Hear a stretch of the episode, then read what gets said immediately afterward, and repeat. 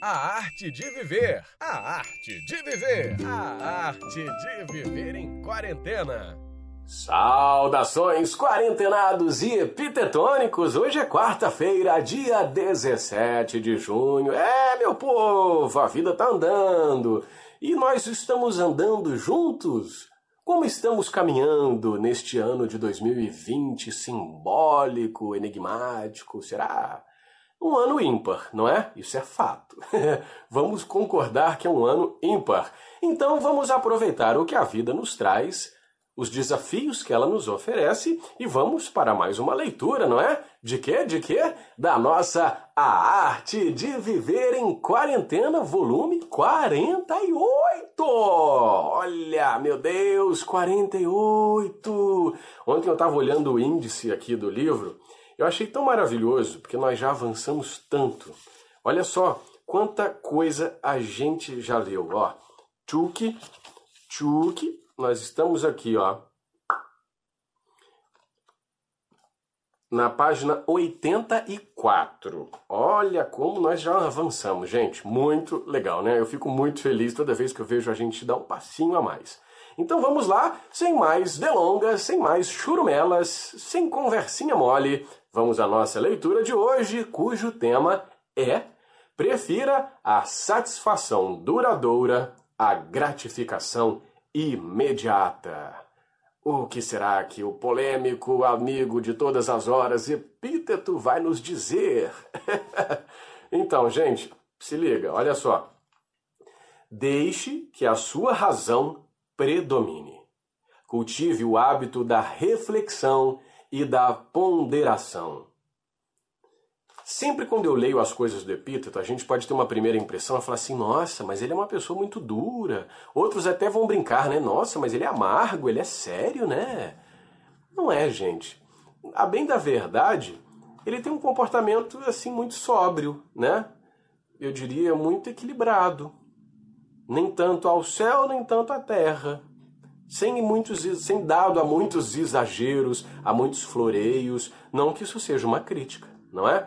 E não que isso também nos transforme numa pessoa amarga, fechada, reclusa, porque faz parte da vida, né? Viver com alegria, com altivez, com sorriso, com carinho. Então, ele só faz com que a gente pondere sobre alguns aspectos do nosso comportamento quando ele sugere que a razão deve predominar. Cultive o hábito da reflexão e da ponderação. Parentes, primos muito próximos de uma palavrinha que eu amo dizer que é discernimento. Pratique a arte de testar se determinadas coisas são de fato boas ou ruins. Será que a gente se equivoca com essa classificação? De que alguma coisa pode ser muito boa ou pode ser muito ruim? Muito ruim? Com certeza, né? Certamente nós fazemos isso diariamente. Credo, mas a gente erra todo dia, várias vezes, não é verdade? É natural, gente, é natural da nossa experiência humana. Errar, acertar. O que a gente não pode fazer é ficar persistindo no erro, não é?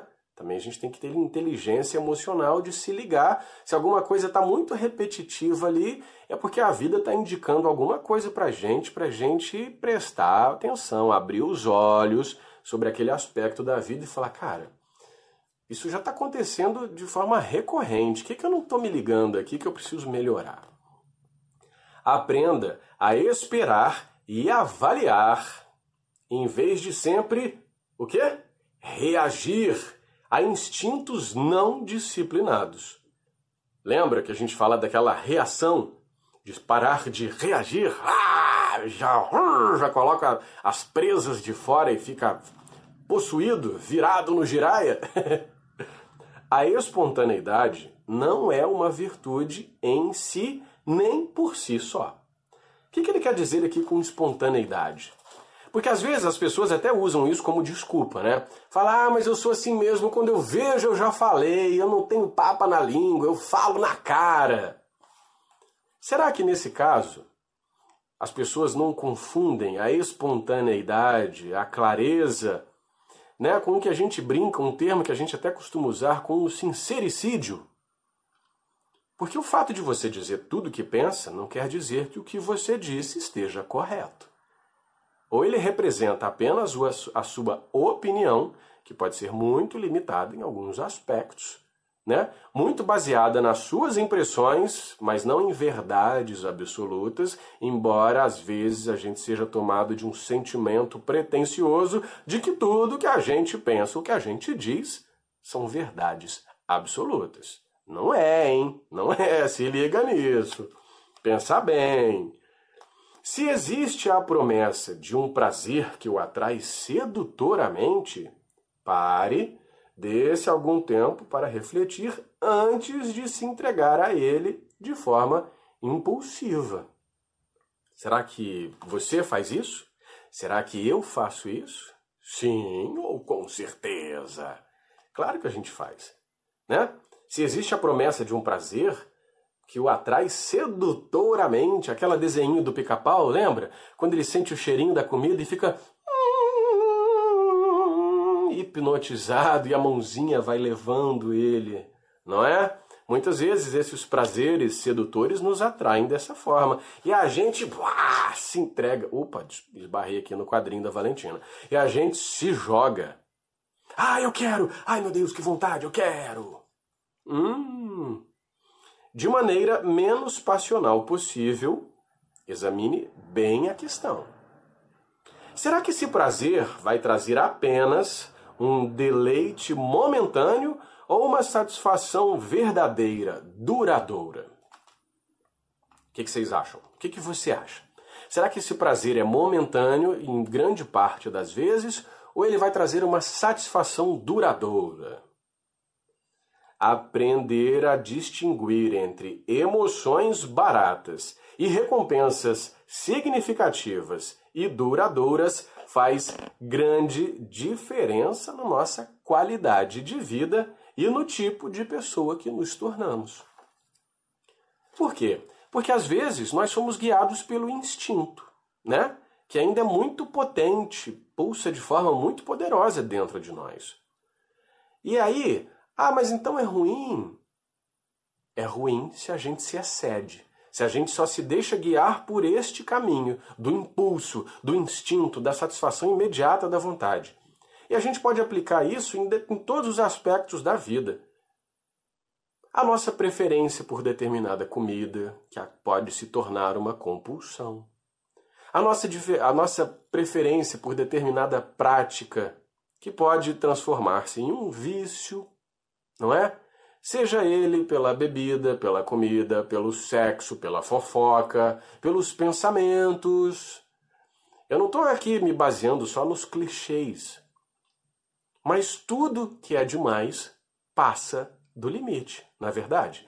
Nós temos consciência disso. Você sabe o que é o seu limite, o que passa do limite, onde é que o bicho pega mais para você, se no campo afetivo, no campo sexual, no campo da comida, no campo do afeto, no campo da emoção, a gente sabe onde exagera, a gente percebe. Só que às vezes, naquela ânsia de ter aquele desejo atendido, aquela vontade satisfeita, nós somos coniventes. Lembra que nós falamos na leitura passada? A gente fala, ah, só dessa vez, ninguém tá vendo, eu não tô vendo. Opa, aí fiz. Ah, que pena, fiz. Né? Mas será? Será que aquilo de verdade vai nos fazer bem? Ou vai agravar certos problemas, certas dificuldades, vai nos propor novos desafios, às vezes bem mais difíceis? E se a gente for parar para pensar, nós nos colocamos nesta situação, não é? A gente não pode falar, ah, mas o fulano me obrigou, fulano me seduziu, ah, não sei quem, eu fui empurrado, eu fui porque todo mundo foi. Eita! É aí que tá. Por isso que lá no primeiro parágrafo ele diz: deixe que sua razão predomine. Não é? Porque isso faz diferença na qualidade de vida e no tipo de pessoa que nos tornamos. Verdade, verdade. Epíteto só diz, só traz verdades, só digo verdades. se, depois de ponderar com calma sobre aquele prazer, você se der conta de que ficará arrependido caso se entregue a ele, porque depois, né, vamos combinar que bate aquela ressaca moral, não, não bate? Bate, putz, Hum, devia ter feito. Ah, meu Deus, e agora? Eu fiz. Ah. A gente entra nessa onda, não é?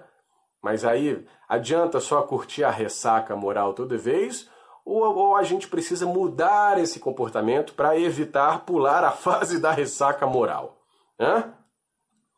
Se depois de ponderar com calma sobre aquele prazer se der conta de ficar arrependido caso se entregue a ele, que, que o epíteto faz? Epíteto. o que, que o epíteto sugere? Deixe-o de lado e alegre-se com essa renúncia. Será um triunfo para o aperfeiçoamento de seu caráter e você sairá fortalecido. Por quê? Porque você vai parar e falar, cara, eu não pensei que eu desse conta, mas eu dei. Olha, eu dou conta de segurar essa onda. Vai ter dia que vai dar uma escorregada? Vai. Fato. Né? Não, vou, não vou mentir aqui. Eu faço isso. Eu já me peguei nessa situação várias vezes. A gente dá aquela patinada, aquela escorregada, aí entra naquele processo da ressaca moral, mas se a gente se se esforçar para manter a lucidez, para manter a razão e falar, cara, eu escorreguei, mas dessa vez eu não vou.